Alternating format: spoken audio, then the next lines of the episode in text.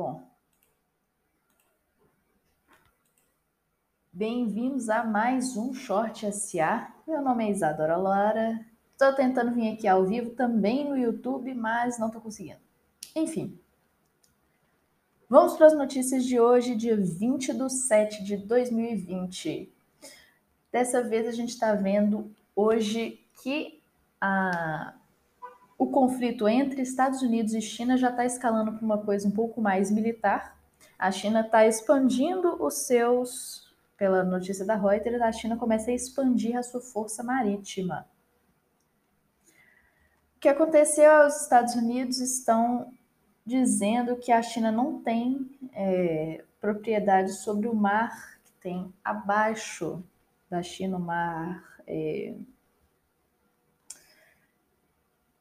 o mar chinês, o, o The Ocean, The Sea.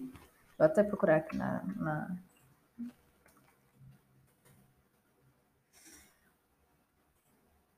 o South China Sea, porque a China está dizendo que na verdade ela é ela é quase que dona disso, mas Washington diz que não, tá?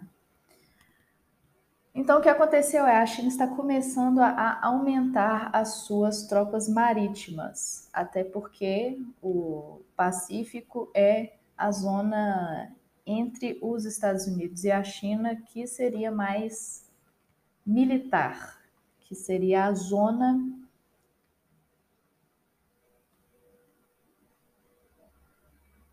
que aconteceria uma guerra caso, caso acontecesse uma. Então, o que a China está tentando fazer é, ela está tentando mostrar que ela tem poder marítimo, sim, que é uma coisa que ela é muito menor do que nos Estados Unidos. Indo para Europa, agora, os líderes europeus estão tentando se comprometer quanto às políticas econômicas no caso do coronavírus.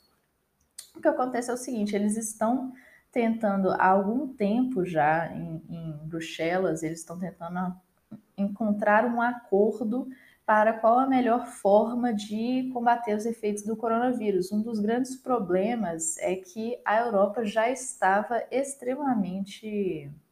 Alguns países da Europa já estavam extremamente é, endividados, como a Grécia.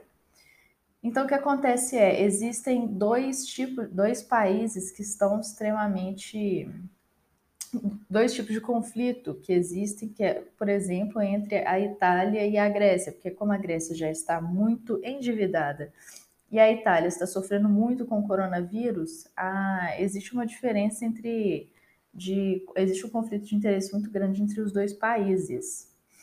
É, e acaba que o, está tendo muito conflito. O próprio presidente da França, o Emmanuel Macron, ele perdeu a paciência dele junto com o, o, o líder, líder finlandês. Os dois, os dois reclamaram bastante. Aparentemente, eles, bate, eles, reclamaram batendo o punho na mesa várias vezes.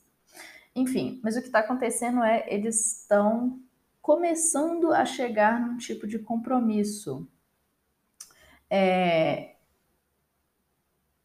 tem aqui, tem aqui o, o, o Fundo Europeu para Recuperação, que é de 750 bilhões de euros. Tá? Agora, para a Ásia, como que a Bolsa Asiática fechou hoje? A Bolsa Asiática ela teve uma recuperação muito grande pela China hoje, mas especialmente foi trazido porque o governo permitiu com que os seguros aumentassem a quantidade de reserva em ações. Então, as empresas financeiras conseguiam, é, especialmente as empresas de seguros, estão conseguindo investir mais em ações, o que aumentou o, o, a bolsa chinesa. Tóquio também avançou, mas eh, foi um mix na Ásia hoje de bolsas valorizando e bolsas se desvalorizando. o índice de Xangai foi o índice que mais se valorizou, especialmente por causa desse incentivo às seguradoras de comprar mais ações. E quanto a. Toda segunda-feira a gente tem o boletim da Focus. O boletim da Focus está projetando que a queda do PIB desse ano não vai ser na casa dos 6%, mas sim dos 5%. Então, o PIB vai ter um recuo de 5,95% de acordo com o Banco Central. É, ele estava aumentando, diminuindo né, a projeção do PIB.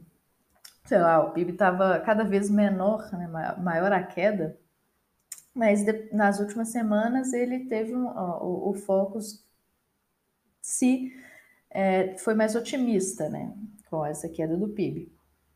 Da mesma forma que a inflação, é, a queda, da, a, a, inflação aumentou, o que é um significado, eles, eles provavelmente estão vendo mais e vai ter mais consumo esse ano do que eles estavam esperando antes. É, e teve uma previsão para a taxa Selic cair em mais 0,25%, a previsão dos analistas, por causa dessas, dessas análises do, da Focus. Então, na verdade, a Selic pode ser que ela chegue a 2% no mês que vem. É, e o dólar vai ter, a estimativa é que ele fique em R$ reais em 2021. E em 2020 continua a mesma coisa, de 5,20. Agora para as eleições. Bom, a batalha entre Biden e Trump está cada vez mais acirrada. Não sei se vocês se lembram, mas na última eleição, é, as, as estimativas eram que a Hillary ia ganhar, porque a Hillary estava à frente, aparentemente, nas pesquisas. Então não dá para confiar muito nas pesquisas dos Estados Unidos, mas pela pesquisa o Biden está ganhando vantagem sobre Trump. Estão dizendo aqui que houve uma mudança na forma de apuração é, as metodologias foram aprimoradas. Uma das dificuldades dessas metodologias é que nos Estados Unidos você não é obrigado a votar, então poucas pessoas votam de verdade. É, mas está mostrando que o Biden tem 10% de vantagem em cima do Trump, que é normal porque durante essas crises econômicas o presidente eleito sempre toma é, as dores da população. Então, depois de uma crise é comum mudar o, o, o presidente não ser reeleito, tá?